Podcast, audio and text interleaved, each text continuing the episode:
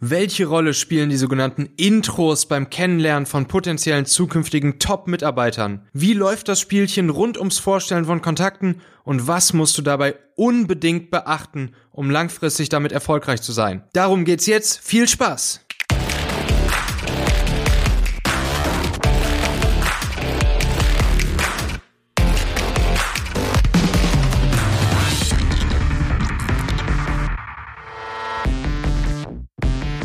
Intros zu geben und zu erhalten ist eine der besten Möglichkeiten, um regelmäßig an neue Kontakte zu kommen und im Recruiting-Karussell um die besten Fachleute erfolgreich mitzuspielen. Hierbei spielen gegenseitiges Vertrauen und Integrität zentrale Rollen. Wenn nämlich deine Kontakte bemerken sollten, dass du ausschließlich nach Intros zu für dich interessanten Personen fragst, wird die Bereitschaft, dir gute Leute vorzustellen, schnell nachlassen. Wenn dein Netzwerk und deine Kontakte allerdings merken, dass du anderen gegenüber ebenfalls hilfbereit bist, dann wird man dir auch in Zukunft gerne weiterhelfen. Dabei solltest du unbedingt dein gegebenes Wort halten. Wenn du zum Beispiel einer Person ein Intro zu einem bestimmten Kontakt in Aussicht stellst, solltest du das auch spätestens am nächsten Tag ohne Wenn und Aber umsetzen. Denn jemandem ein Intro zu geben ist ein riesengroßer Vertrauensbeweis und ein sehr, sehr, sehr wertvoller Akt. Das darf man nicht unterschätzen.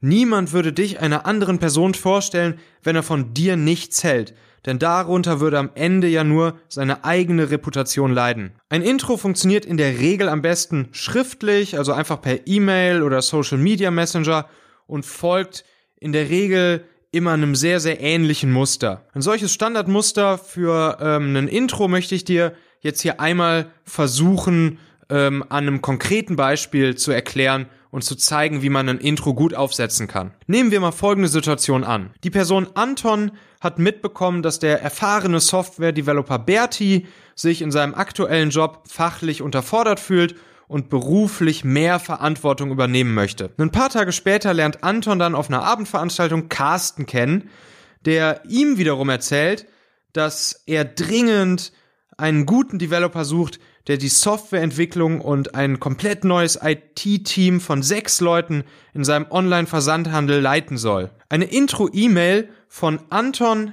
an Berti und Carsten gemeinsam könnte nun also folgendermaßen aussehen. Hallo Carsten, hallo Berti, ich möchte euch beiden gerne einander vorstellen. Carsten hat einen erfolgreichen Onlinehandel für Heimwerkerzubehör und möchte einen weiteren Shop eröffnen. Er hat mir erzählt, dass er dafür auf der Suche ist nach einem erfahrenen Developer, der die technische Entwicklung leiten und das IT-Team führen kann. Berti ist ein Top-Developer mit langjähriger Erfahrung in verschiedenen Webshop-Projekten und schaut sich gerade nach neuen Herausforderungen um, wie er mir zuletzt erzählt hat. Ich finde, das könnte super zusammenpassen und ihr beiden solltet euch unbedingt mal auf einen Kaffee treffen. Am besten übernehmt ihr beiden von hier an die Kommunikation. Lieben Gruß und bis bald, euer Anton. Carsten ist sich jetzt natürlich der herausragenden Bedeutung eines solchen Intros bewusst und antwortet, wie sich das gehört, innerhalb von nur wenigen Minuten in wiederum einer gemeinsamen E-Mail an Anton und Berti. Carsten schreibt also, Hallo Anton, vielen Dank für das Intro. Hallo Berti, es freut mich sehr, dich kennenzulernen. Wie Anton bereits angedeutet hat, werden wir in Kürze einen weiteren Webshop eröffnen und unser Portfolio auf den Gartenbereich erweitern. Dafür bauen wir gerade ein ganz neues Entwicklungsteam auf und suchen einen geeigneten Leiter. Wollen wir heute Nachmittag um 16 Uhr telefonieren, um ein Kennenlerntreffen zu vereinbaren? Das würde mich sehr freuen. Vielen Dank und beste Grüße, Carsten.